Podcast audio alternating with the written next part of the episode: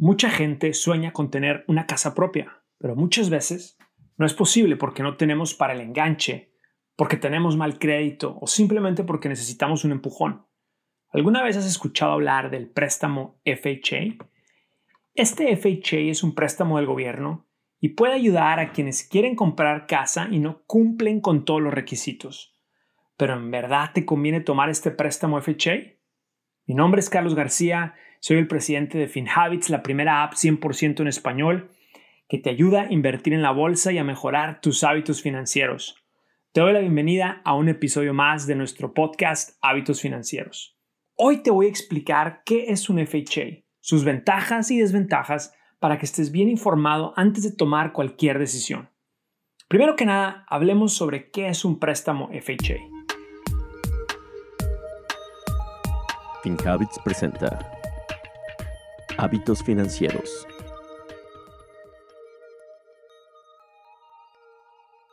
El préstamo FHA es una hipoteca asegurada por el gobierno de Estados Unidos y está diseñada para personas que quieren comprar casa pero no califican para una hipoteca tradicional. Primero, recordemos que para sacar una hipoteca tradicional, nosotros en FinHabits te recomendamos tener un puntaje de crédito de por lo menos 620 puntos y que tengas un enganche de por lo menos el 20% del valor de la casa. Entonces, con el préstamo FHA es posible comprar una casa con un enganche más pequeño, desde 3.5% del valor de la casa. Y también puedes pedir un FHA si tienes un puntaje de crédito más bajo. Puede estar entre 500 y 580 puntos, con tal que sea tu residencia primaria y que tengas un número de seguro social y un historial de trabajo de por lo menos dos años. Pero antes de salir corriendo a pedir este préstamo, te tengo una historia. Hace unos meses platicaba con un señor que conozco ya varios años. Él me contaba que tiene bastante deuda con las tarjetas de crédito. Su puntaje de crédito no es muy alto y su sueño siempre es tener su propia casa en vez de pagar alquiler.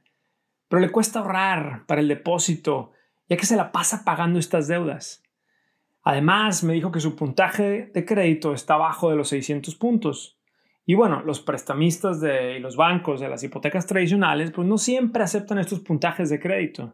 Él está pensando en sacar un préstamo FHA para comprar una casa y me preguntó, Carlos, ¿me conviene este préstamo o no? Entonces, aquí le voy a contestar a mi amigo, así que pon mucha atención para saber si también a ti te conviene este préstamo FHA. Primero, veamos algunas de las ventajas del préstamo.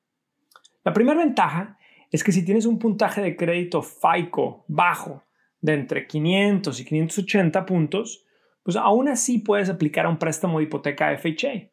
Con un puntaje así de bajo es probable que las hipotecas tradicionales no te quieran dar el préstamo tan fácilmente. Segunda ventaja, si no tienes ahorrado el enganche recomendado para comprar una casa, que va entre el 5 y el 20%, con un préstamo FHA puedes poner el mínimo de 3.5% de depósito con tal que tu puntaje de crédito sea de por lo menos 580 puntos. Ojo, que si tu crédito es menor de 580 puntos, vas a necesitar dar por lo menos el 10% de enganche para poder sacar este préstamo. Ahora veamos las desventajas del préstamo FHA. La primera desventaja es que, como pasa con todos los préstamos de hipoteca, con un puntaje de entre 500 y 580, el interés de tu hipoteca va a ser más alto y esto pues te va a terminar costando muchísimo más a la larga. El interés de una hipoteca FHA puede costarte alrededor del 4%, más o menos con este puntaje. Y eso es mucho más dinero a largo plazo que una hipoteca tradicional. Eh, ahorita las hipotecas tradicionales, las, las tasas de interés en las hipotecas están en términos bajísimos, históricos, alrededor del 3%. Ahora veamos un ejemplo con números. Si tú compras una casa o departamento con un puntaje de 580 y te queda una hipoteca, un préstamo de 150 mil dólares, pues tu interés va a ser, vamos a decir, 4%. Ojo, puede ser más alto, puede ser, depende mucho también del prestamista o el banco. Pero si tu interés es de 4% y este lo vas a pagar a 30 años y es un interés fijo, pues tu casa termina costándote alrededor de 258 mil dólares. O sea, mucho más de lo que costaba la casa al inicio. Además, tener un, tener un FHA pues te puede hacer pensar que ni tienes que mejorar tu crédito porque ya la libraste. Pero hay que tener mucho cuidado porque Así, a la larga, cuando vas a comprar un carro, cuando necesitas una tarjeta de crédito en el futuro, tu interés siempre va a ser más alto con un, con un puntaje de crédito bajo. Entonces, a la larga, todos los préstamos te van a ir costando más y más. Es muy importante seguir mejorando este puntaje de crédito. Ahora vamos a hablar de la segunda desventaja. La segunda desventaja, pongan mucha atención porque esto, esto viene lo malo del FHA.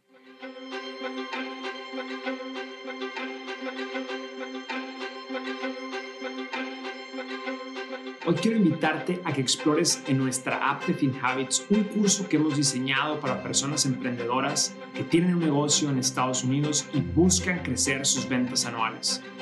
Si te preguntas si necesitas haber estudiado negocios para tomar este curso, la respuesta es no. Lo que sí necesitas es ambición de crecer tu empresa. Entra en nuestra app de FinHabits y suscríbete ya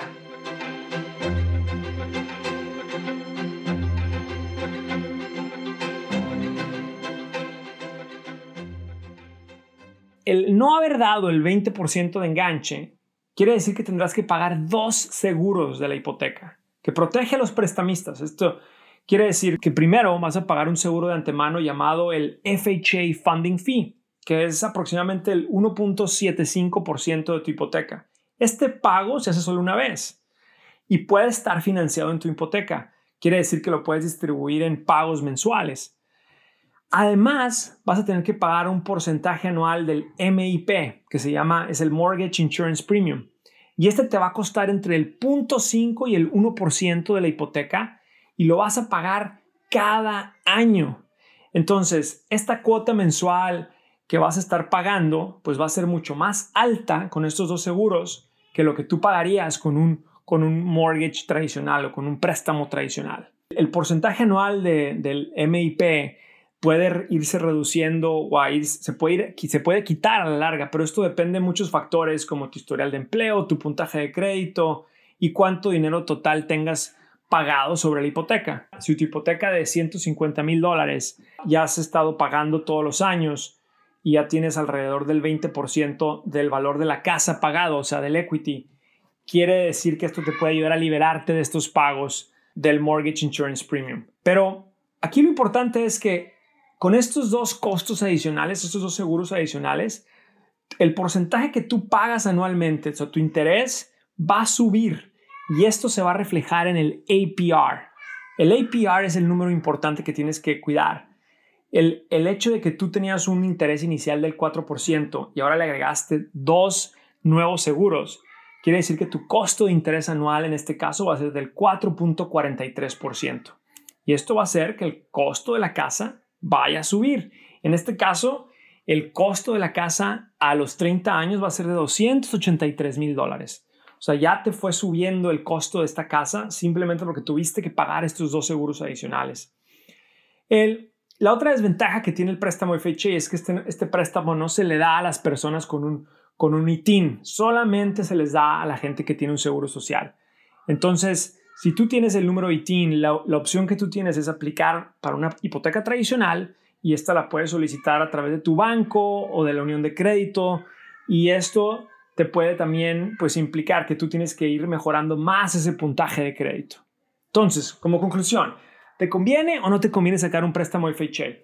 Bueno, como ya vimos, el FHA es un préstamo más flexible. Te puede ayudar a comprar una casa, pero hay que estar bien informados de los costos reales, especialmente con estos dos costos adicionales del seguro y especialmente saber cuál es ese APR que te va a resultar al agregar estos costos, porque así puedes calcular el valor real de esta casa. Entonces, para la gente que nos está escuchando y tiene la opción de ir a sacar un préstamo, una hipoteca tradicional, pues lo recomendable es ir a negociar con varios bancos poder sacar esa hipoteca tradicional y poder dar un enganche de por lo menos el 20%. Entonces, la gente que nos está escuchando y está pensando en sacar una hipoteca y lo puede hacer a través de una hipoteca tradicional, lo recomendable es ir a negociar con diferentes bancos, poder negociar esa tasa de interés que ahorita están en bajo, están en, números históricos, puedes conseguir una tasa de por lo menos el 3% fija a 30 años y, pero lo más importante es que tienes que llevar, un, llevar ya un puntaje de crédito más alto. Tu APR de la hipoteca tradicional va a ser más bajo que el APR de una hipoteca FHA. Entonces, eh, se los dejo para que lo piensen y la gente que nos está escuchando, recuerde que estamos aquí cada semana en los episodios de Hábitos Financieros. Gracias. Gracias por acompañarnos en este episodio de Hábitos Financieros. Soy Carlos García de FinHabits. Este podcast es producido por FinHabits Inc., Giovanni Escalera en producción y edición, Adal Gutiérrez en guion. Recuerden que este podcast es para efectos de información y no constituye una solicitud o recomendación para comprar o vender activos. Los servicios de asesoría financiera de FinHabits solamente se proporcionan a los clientes a través de la app o el servicio online. El rendimiento de las inversiones no está garantizado y los resultados pasados no son garantía de resultados futuros.